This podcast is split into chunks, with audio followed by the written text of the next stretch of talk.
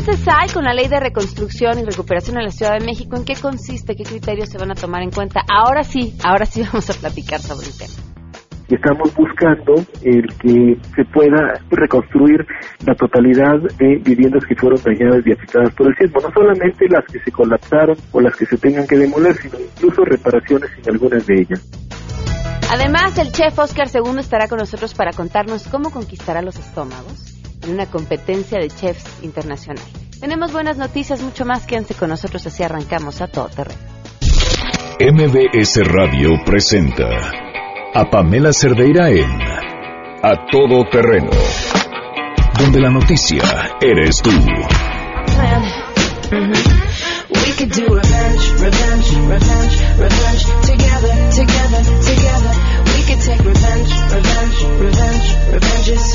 Muy buenas tardes, bienvenidos a Todo Terreno. Gracias por acompañarnos en este miércoles 6 de diciembre del 2017. Mañana tenemos la final de Amarte MX. Esto va a ser en la Academia de San Carlos, en el centro. Y nos encantaría que nos acompañaran. En esta ocasión los estamos invitando a ustedes, nuestro público, que además también pueden votar por su universidad favorita, ya sea en la página de amartemx.com o en el Twitter de arroba Pam Cerdeira. Hasta arriba el tweet fijado les da la opción de emitir su voto por su universidad favorita.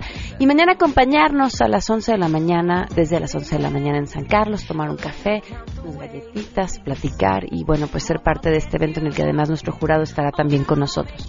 Eh, si quieren ir, mándenme un WhatsApp con su nombre completo al 55 33 32 95 85 o nos pueden llamar al 51 66 1025, los anotamos en la lista, pueden venir acompañados quien quiera, nos va a dar muchísimo gusto verlos ahí el día de mañana.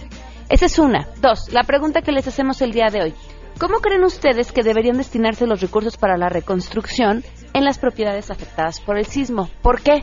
Porque no es lo mismo una eh, propiedad de una persona de una clase social muy baja con una serie de necesidades que una persona eh, de una clase social media que, bueno, no es lo mismo y sí es lo mismo porque todos se quedaron sin casa y finalmente, ¿no? Pues parten de cero. Pero les preguntamos a ustedes qué opinan porque de esto vamos a estar hablando más adelante. Queremos conocer tu opinión. A Todo Terreno. ¿Cómo deben destinarse los recursos públicos para la reconstrucción en las propiedades privadas afectadas por el sismo? Pues más bien sería evaluar qué estructuras ocupan más apoyo y también el grado pues socioeconómico de la persona, bueno, de las personas que viven ahí adentro y de esa manera distribuir como el dinero para la ayuda. Creo que es importante primero que nada una reubicación de las personas que se quedaron sin casa porque hay muchos que todavía digamos están en la deriva de no saber dónde vivir. Creo que eso sería lo, primordial y después asegurarse que realmente el dinero que se invierta para la reconstrucción sea utilizado para eso porque con los casos eh, recientes de que muchas personas recibieron dinero que ni siquiera eran personas afectadas, eso no ayuda ya sabemos que estamos en una sociedad con poca educación, pero creo que así sería una buena forma de comenzando con la reconstrucción del país. Pues yo no conozco muy bien qué se hace en estos casos de acuerdo a la ley, pero me parece que lo correcto sería organizar un comité en el cual se discuta y analice cuál es la manera más eficiente de utilizar el dinero. Y me parece que sí, eh, deberías como gobierno darle prioridad a las comunidades pobres que sufrieron, ¿no? Sobre todo porque están en lugares a los que el acceso es más difícil y toma más tiempo. Ahí están sus respuestas y vamos a estar platicando de esto más adelante. Hoy se cumplen tres meses, cuatro días del feminicidio de Pamela Salas Martínez. Y dos meses con tres días de que pedimos a la Procuraduría de Justicia Capitalina que nos tomara la llamada para hablar sobre este caso. Y no solo este caso, porque no, no queremos, como ellos creen, entorpecer la investigación. Queremos, después de escuchar el testimonio de Consuelo, la mamá de Pamela, en dos ocasiones, saber qué tiene que hacer una familia cuando le han matado a un pariente porque al parecer el camino que ha tenido que recorrer esta y todas las víctimas es terrible y el actuar de la Procuraduría ha sido todavía peor. Si saben en qué se equivocaron, si están tratando de reparar los errores y si están trabajando, eso es lo que queremos saber. Dos meses, tres días que no tenemos respuesta de la Procuraduría, tres meses, cuatro días que Pamela no está con su familia.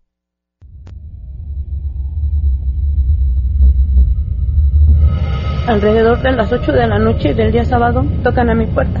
Nosotros vivimos en Calzada de las Bombas, número 42. Tocan a mi puerta y abro y me dicen que buscaban a los papás de Victoria Pamela.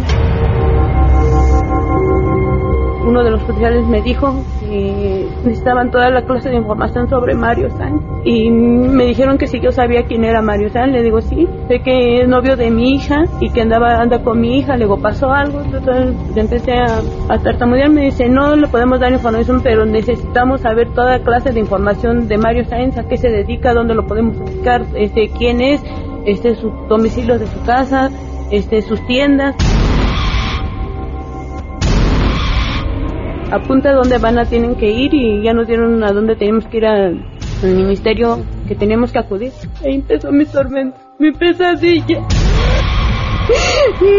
Porque ahí me dijeron, cuando yo fui ahí me dijeron que mi hija estaba muerta.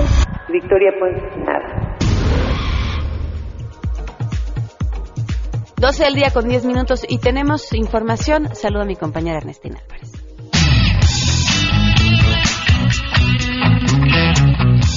Gobierno de la Ciudad de México anunció un programa para adultos mayores que perdieron su inmueble por el sismo del 19 de septiembre que consiste en un pago de 3.750 pesos mensuales por cada millón de pesos que les presten para adquirir una vivienda. Se trata de un esquema de renta mensual para que en un futuro, cuando terminen de hacer estos pagos, puedan adquirir la propiedad de su hogar. En el reporte diario de acciones por el sismo, el secretario de Finanzas indicó que esta modalidad se realiza porque las instituciones financieras no están dando créditos hipotecarios a los adultos mayores. Los interesados pueden acudir a partir de este miércoles a los módulos de la Secretaría de Finanzas que se encuentran en diversos puntos de esta capital. También te comento que en esta conferencia de prensa se dio a conocer la condonación del 100% en los pagos y adeudos del predial y agua para aquellos inmuebles que se encuentran en categoría roja, ya sea porque el inmueble va a ser demolido o porque tiene daño estructural o bien aquellos que se colapsan. Reportó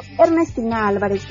Así es, gracias. El Instituto Federal de Telecomunicaciones informó que de acuerdo con la segunda encuesta 2017, las principales actividades realizadas por los usuarios de Internet fijo son acceder a redes fijas, enviar mensajes instantáneos y ver videos cortos. También este sondeo que elaboró el IFT reveló que en cuanto a telefonía fija, la mayoría de los usuarios llaman números fijos y menos de un tercio hace llamadas internacionales, aunque estén incluidas en sus paquetes. Menos del 50% de los usuarios conoce las características de los servicios que tiene contratados. Además, el IFT precisó que en telefonía móvil, la mayoría usa su teléfono para acceder a redes sociales. Alrededor del 90% utiliza aplicaciones para enviar mensajes de texto a través de Internet y los usuarios de este servicio pagan entre mil y menos de seis mil pesos por un equipo terminal, que es un teléfono móvil. El mayor porcentaje de usuarios recargan montos que van de 31 a 100 pesos, mientras que en el caso de los planes de pospago los usuarios señalan que pagan entre 200 y 400 pesos mensuales dependiendo el proveedor de su servicio. Para MBS Noticias, Citlali Sáenz. México y Japón trabajan en el proyecto Evaluación del Peligro asociado a grandes terremotos y tsunamis en las costas del Pacífico mexicano para la mitigación de desastres. Con el financiamiento de un millón de dólares por parte de la iniciativa privada, se podría estudiar y monitorear mejor la brecha sísmica de Guerrero, lo que permitiría medir la deformación de la corteza continental, la sismicidad en el fondo del mar y la magnitud de un siguiente terremoto, señaló el doctor Víctor Cruz Atienza, investigador del Instituto de Geofísica de la UNAM. Cruz Atienza aclaró que al invertir en prevención es mucho menos lo que se destina a la reconstrucción ante los desastres. Está demostrado que la inversión necesaria para reconstruir es entre 5 y 10 veces mayor que los fondos que se requieren para la prevención. La investigación que realizan México y Japón lleva dos años y se calcula que finalice en el 2021. Es la información al momento. Muchísimas gracias. 12 con 13 minutos y tenemos buenas noticias.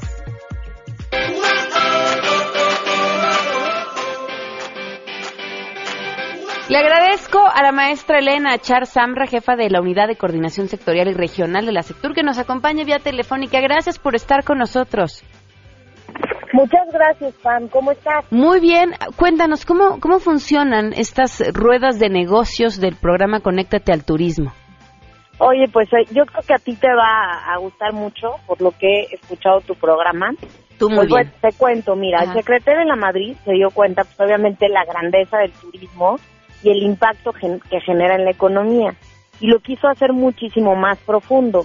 Por lo que a partir del turismo generamos oportunidades para las empresas mexicanas. Generamos oportunidades de negocio, pero también mayores oportunidades de empleo. Y te voy a decir cómo lo estamos haciendo. Primero nos dimos cuenta que pues, hoteles, restaurantes, líneas aéreas y cruceros compran arriba de los 9 mil millones de dólares anuales. Pero de esos 9 mil millones de dólares estamos importando arriba del 60%. Entonces hay esa, esa oportunidad para eh, las empresas mexicanas, para lo hecho en México, es enorme. Entonces lo que impulsamos fue lo siguiente. Fuimos con, ya llevamos varios, desde más de 250 directores de compra, imagínate, de Grupo Posadas, de Aeroméxico, de Interjet, donde les pedimos todos sus requerimientos de lo que ellos están importando y de lo que traen de fuera. Y en ese sentido les presentamos empresas mexicanas, lo hecho en México. Ok. Entonces, pues Pam, imagínate tú en un hotel, en un restaurante, cierra los ojos y piensa todo lo que hay, desde las vajillas, los textiles, a los alimentos, las bebidas. Todo esto, las empresas mexicanas tienen una oportunidad de negocio. Entonces lo que hicimos es que en una plataforma tecnológica que es conéctatealturismo.mx, ahí hoteles, restaurantes, líneas aéreas, cruceros, suben todos, todos sus requerimientos, producto por producto. Y por el otro lado, las empresas mexicanas suben sus productos. Entonces, esta plataforma es como ubicas una, seguramente una aplicación PAM que se llama Tinder.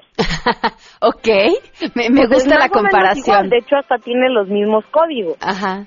Lo que hacemos es de que los dos se tienen que gustar para poder entrar en conversación de negocios. Ok. Tanto el director de compras de, imaginemos, de City Express, sube que quiere eh, eh, toalla. Y tenemos una empresa mexicana que hace toalla. Entonces, eh, ven los dos sus perfiles y si se gustan empiezan a hacer negocios. Y en ese sentido, aparte, nosotros hacemos ruedas de negocio. Las ruedas de negocio también se controlan por medio de esta plataforma. Te, te voy a decir más o menos. El secretario de la Madrid cada dos meses este, hace estas ruedas de negocio de conéctate al turismo, porque conectamos a las empresas mexicanas con el turismo. ¿Qué hacemos? Pues ubicas los speed datings que se hacen en Estados Unidos. Ajá. Pues es igual. Los directores de compras se sientan en una mesa y los que se mueven son los proveedores. Y son citas de 30 minutos donde literal suena una campana y los proveedores se tienen que cambiar a hacer negocio con otro hotel, con otra línea aérea o con otro restaurante. Entonces, esas son citas de negocios de 9 de la mañana a 7 de la noche.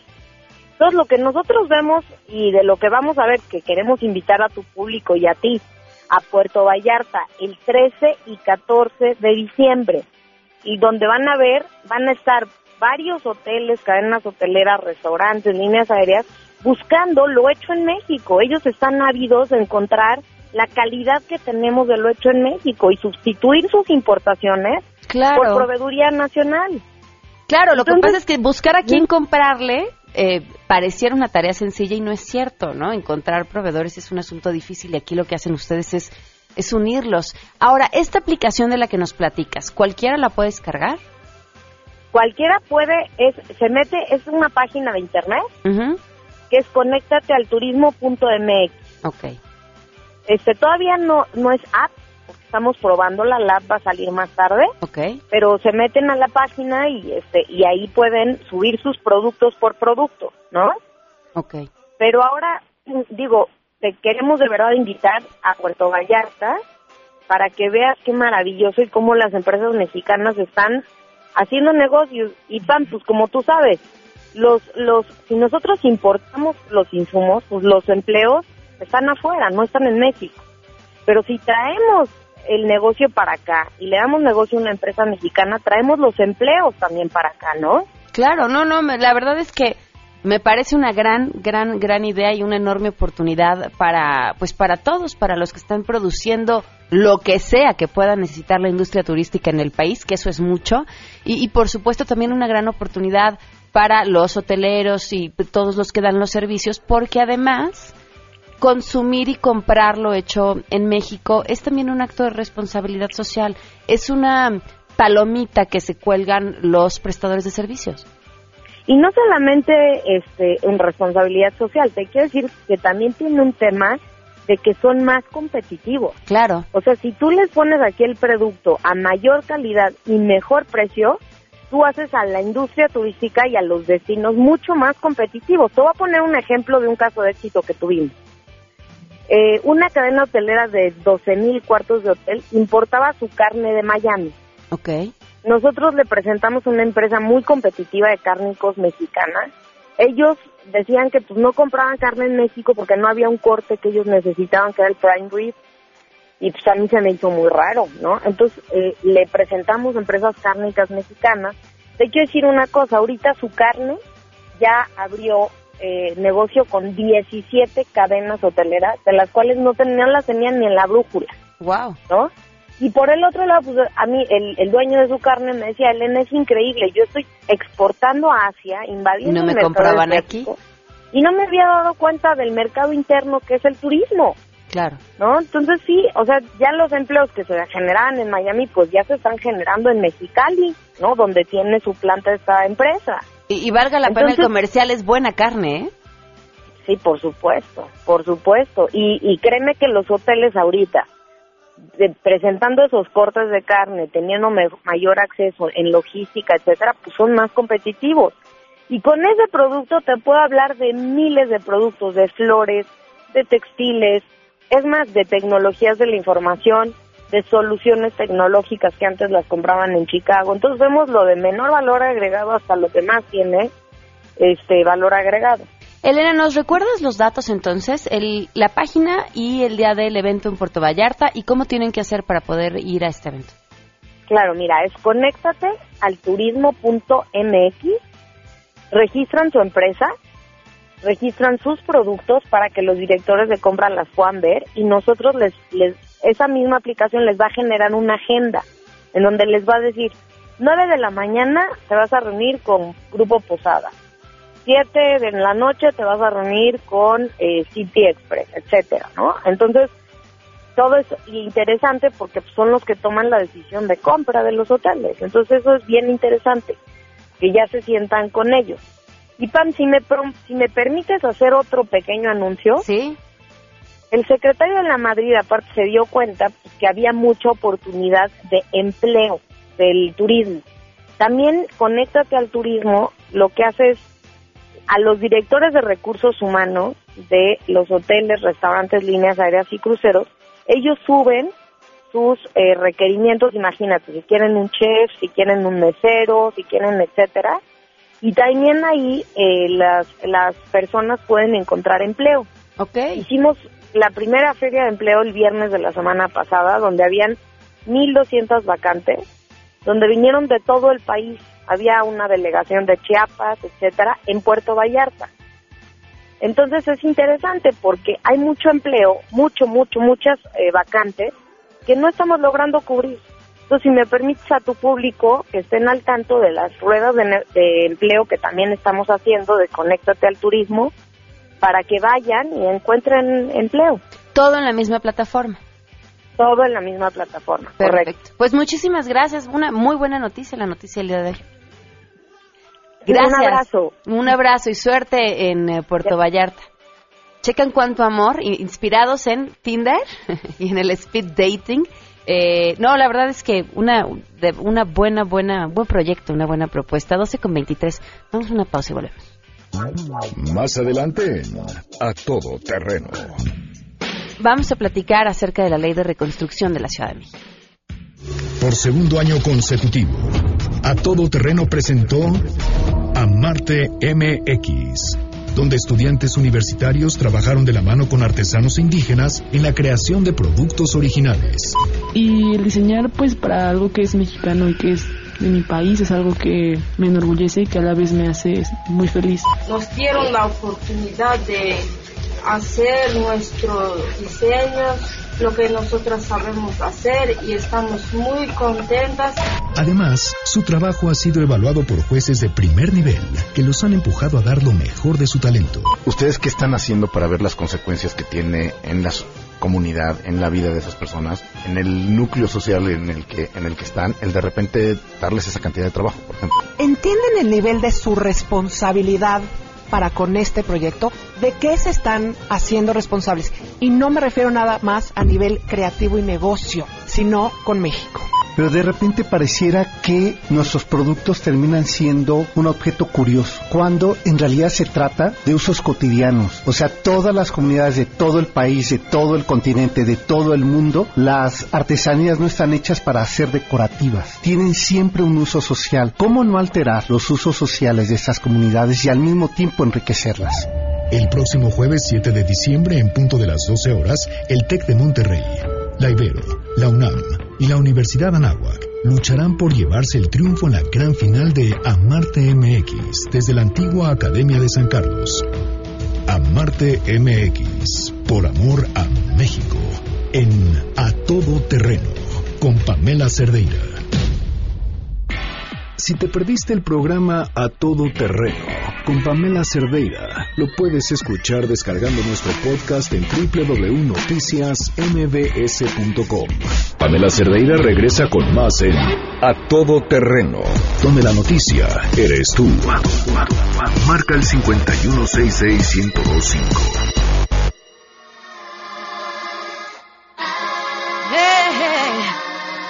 Every kiss is a door. 12 del día con 30 minutos mañana. Los esperamos en la Academia de San Carlos en la final de Amarte MX. Si quieren asistir, llamen al 5166-1025 para que los anotemos y, bueno, pues contemos con ustedes. Echemos eh, más agua a los frijoles.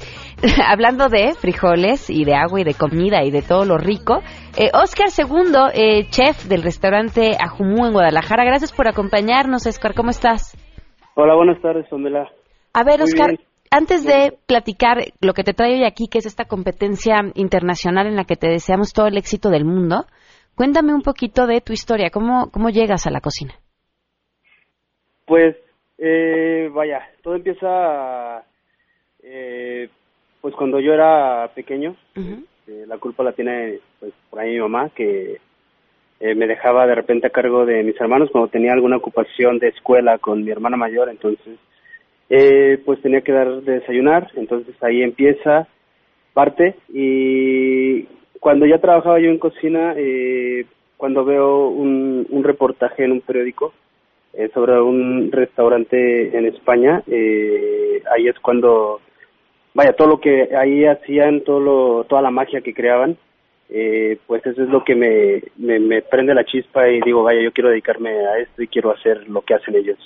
Básicamente fue eso. ¿Y qué tuviste que hacer para lograrlo?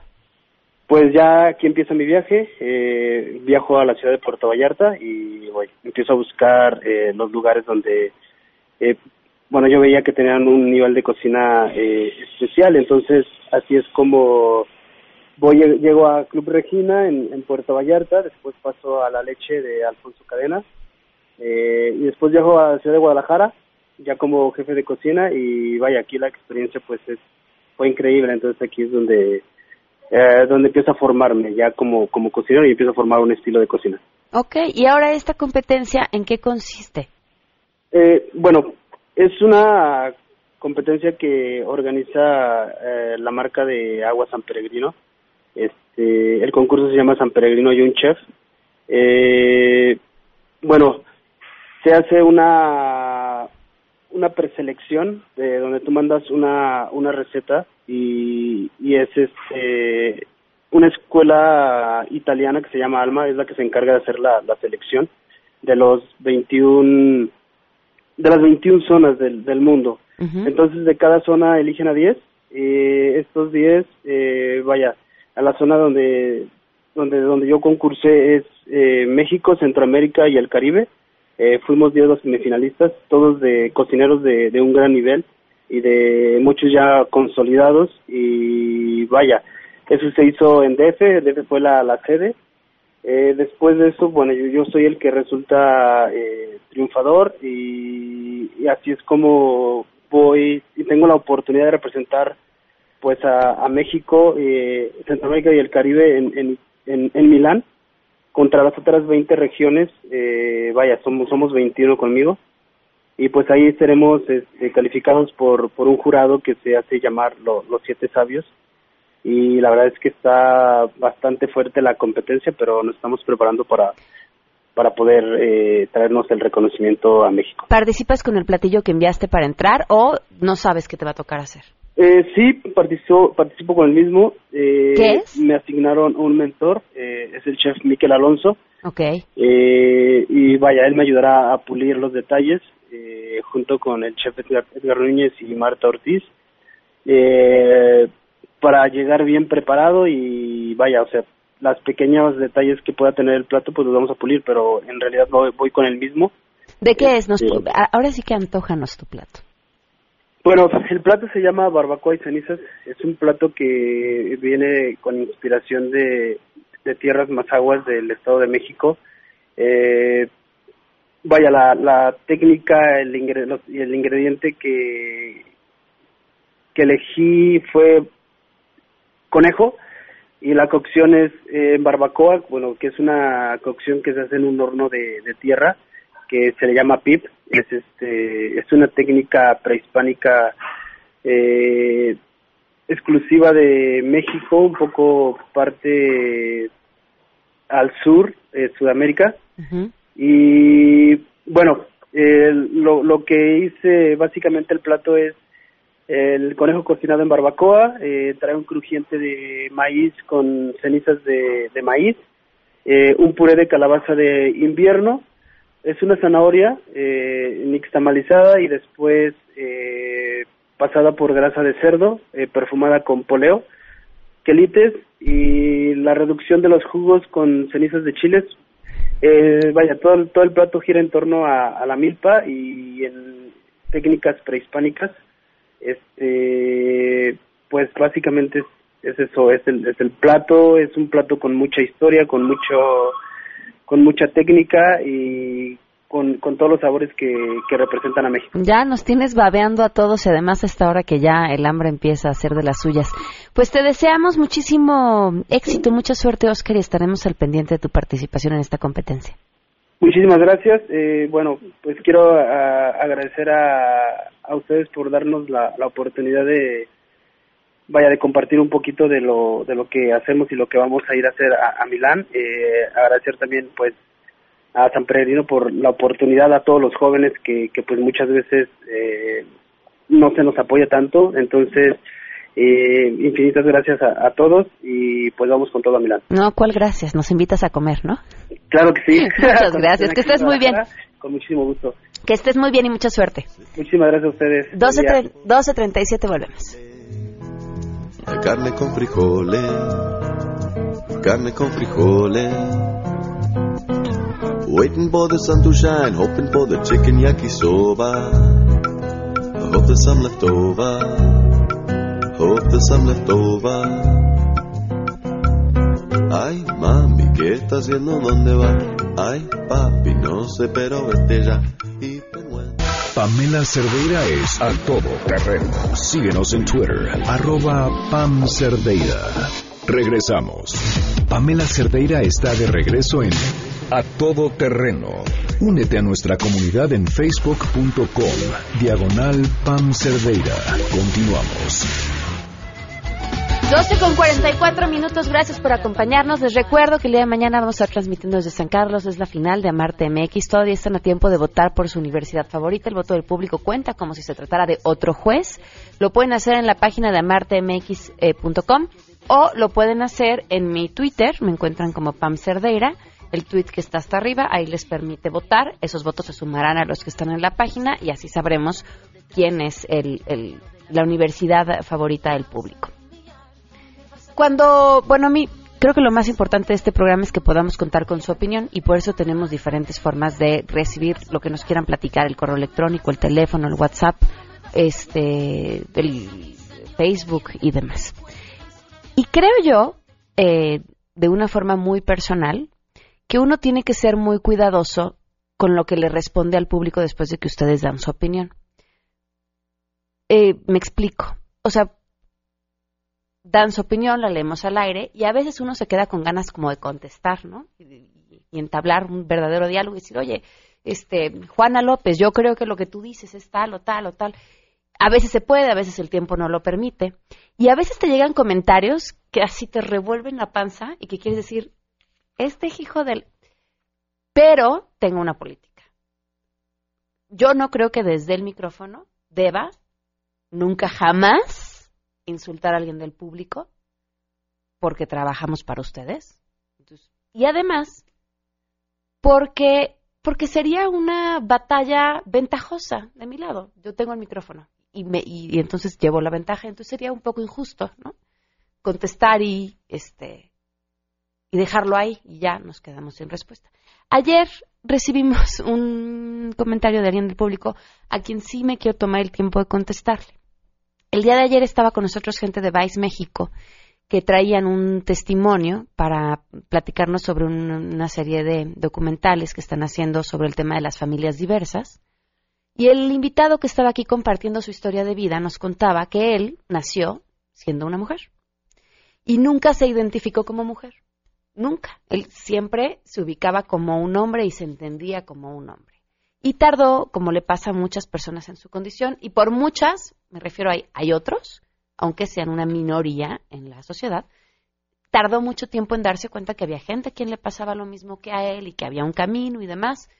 Lo encontró, se entendió y se asume como un hombre, su familia lo quiere, lo acepta y ahí está la historia, ¿no?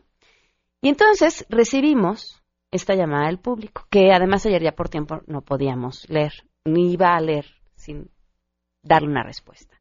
Eh, Marcelino Ortiz llamó y dijo, excelente tema, gracias Marcelino. La mujer nació siendo una tuerca y para que funcione necesita de su tornillo. Solo así servirá el universo.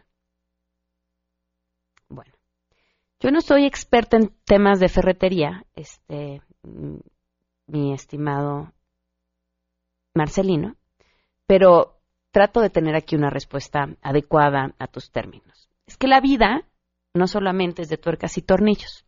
A veces, por ejemplo, funciona mejor un tornillo con una tuerca y una rondana en medio. O puede funcionar también un remache y su remachadora. Un clavo. O dos clavos al mismo tiempo. O un clavo y su martillo.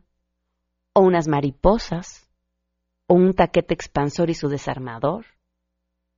Hombres y mujeres somos mucho más que nuestros genitales. Somos ideas, somos palabras, somos sueños y muchas cosas más que no me daría tiempo aquí de acabar de decir. Pero mi estimado Marcelino Ortiz, no te culpo, porque ¿qué se puede esperar de un hombre que solo se piensa tornillo? Vamos a una pausa y volvemos.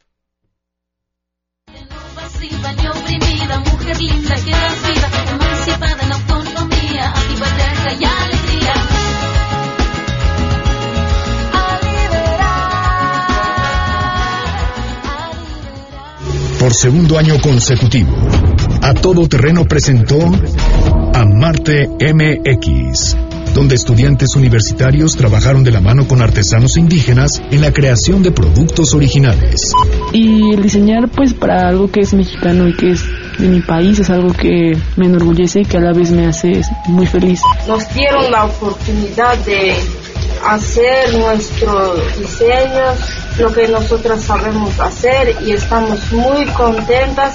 Además, su trabajo ha sido evaluado por jueces de primer nivel que los han empujado a dar lo mejor de su talento. ¿Ustedes qué están haciendo para ver las consecuencias que tiene en la comunidad, en la vida de esas personas, en el núcleo social en el que en el que están, el de repente darles esa cantidad de trabajo, por ejemplo? ¿Entienden el nivel de su responsabilidad para con este proyecto, de qué se están haciendo responsables. Y no me refiero nada más a nivel creativo y negocio, sino con México.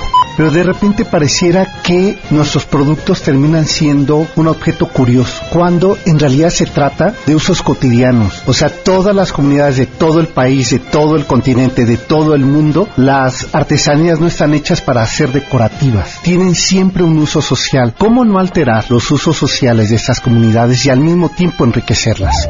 El próximo jueves 7 de diciembre, en punto de las 12 horas, el TEC de Monterrey la Ibero, la UNAM y la Universidad Anáhuac lucharán por llevarse el triunfo en la gran final de Amarte MX desde la antigua Academia de San Carlos. Amarte MX, por amor a México, en A Todo Terreno, con Pamela Cerdeira. Si tienes un caso para compartir, escribe a todoterreno.mbs.com. Pamela Cerdeira es a todo terreno. En un momento continuamos. Estamos de regreso. Síguenos en Twitter, arroba Pam Cerdeira, todo terreno, donde la noticia eres tú. Continuamos. Porque hay nueve maneras de ver el mundo. Llegó la hora de conocerte con el Enneagrama a todo terreno.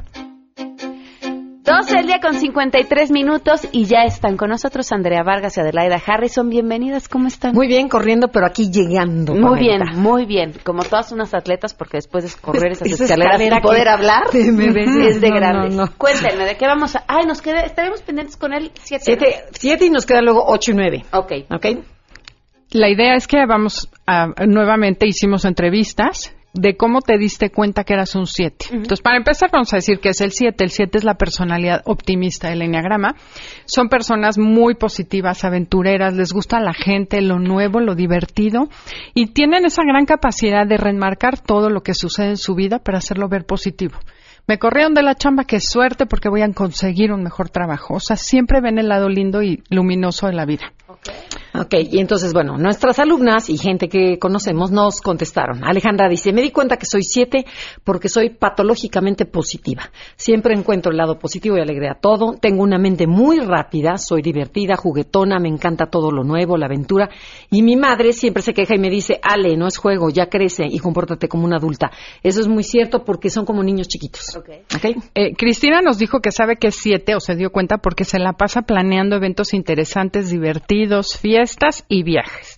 Mi mente siempre está en el futuro y en tener opciones diferentes. Me gusta tener variedad, cambiar de chamba, de plática, de novio, de todo. José Juan trabaja en una agencia de publicidad y nos dijo, soy siete porque me gusta trabajar en todas las áreas que tenga la agencia, en el área creativa, comercial, en edición, etcétera. De esa manera me divierto, de lo contrario me aburro, aprendo y conozco mucha gente. Lo más importante para mí en el trabajo es que tiene que ser divertida. De lo contrario, planeo en salirme lo más pronto posible. María nos dijo, me caché que soy siete cuando escuché que los siete odian a la gente quejumbrosa. Dice, no soporto cuando la gente es complicada. Y descubrí que tampoco me gusta que me impongan, me manden o me controlen. Y fíjate, este chavo Fabián dice, yo creo que soy siete porque tengo mucha facilidad para seducir a las mujeres. He tenido como nueve novias, sigo soltero porque amo mi libertad y la verdad me da miedo el compromiso. Eso es muy siete, el, el- el miedo al compromiso. La verdad que aburrido quedarte con una sola novia cuando hay tantas bellas mujeres.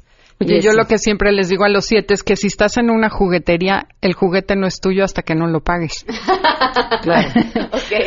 Pero bueno, ahora les preguntamos de qué te sirve ser siete. Y uno dijo, conocer mi gula me ayuda a ponerle freno a mi mente loca. Me cacho cuando empiezo a irme a futurear y me aterrizo. Ok, esta Soraya dice, saber que soy siete y entender que hay nueve maneras de ver la vida me ayudó a percibir a las personas de diferente lugar. Con el tiempo he ido entendiendo que toda esa alegría y positivismo que proyecto tapan una tristeza que no quiero ver y he tenido y he, y he de tener mayor compasión conmigo misma. Y Luis nos dijo, saber que soy siete me hizo sentirme orgulloso de ser flexible y de tener tanta capacidad de adaptación. Siempre me sentía fuera de lugar cuando contaba chistes en los momentos más inoportunos y todos me criticaban. Ahora puedo ver que lo hacía por no contactar el dolor y me he vuelto un poco más prudente.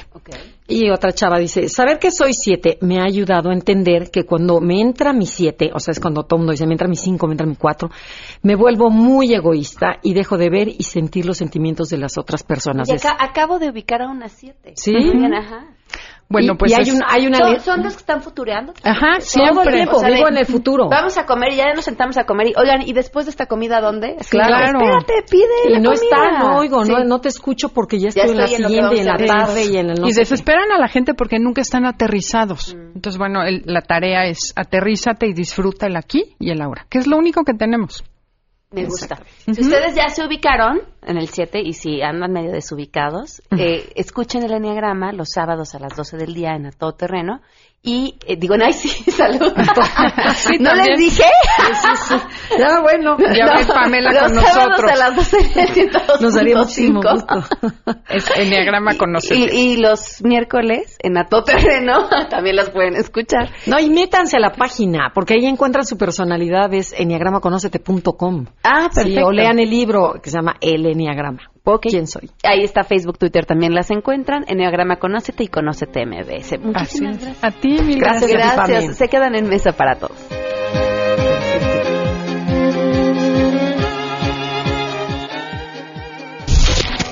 MBS Radio presentó a Pamela Cerdeira en A Todo Terreno. Te esperamos en la siguiente emisión, A Todo Terreno, donde la noticia eres tú. MBS Radio, en entretenimiento, estamos contigo.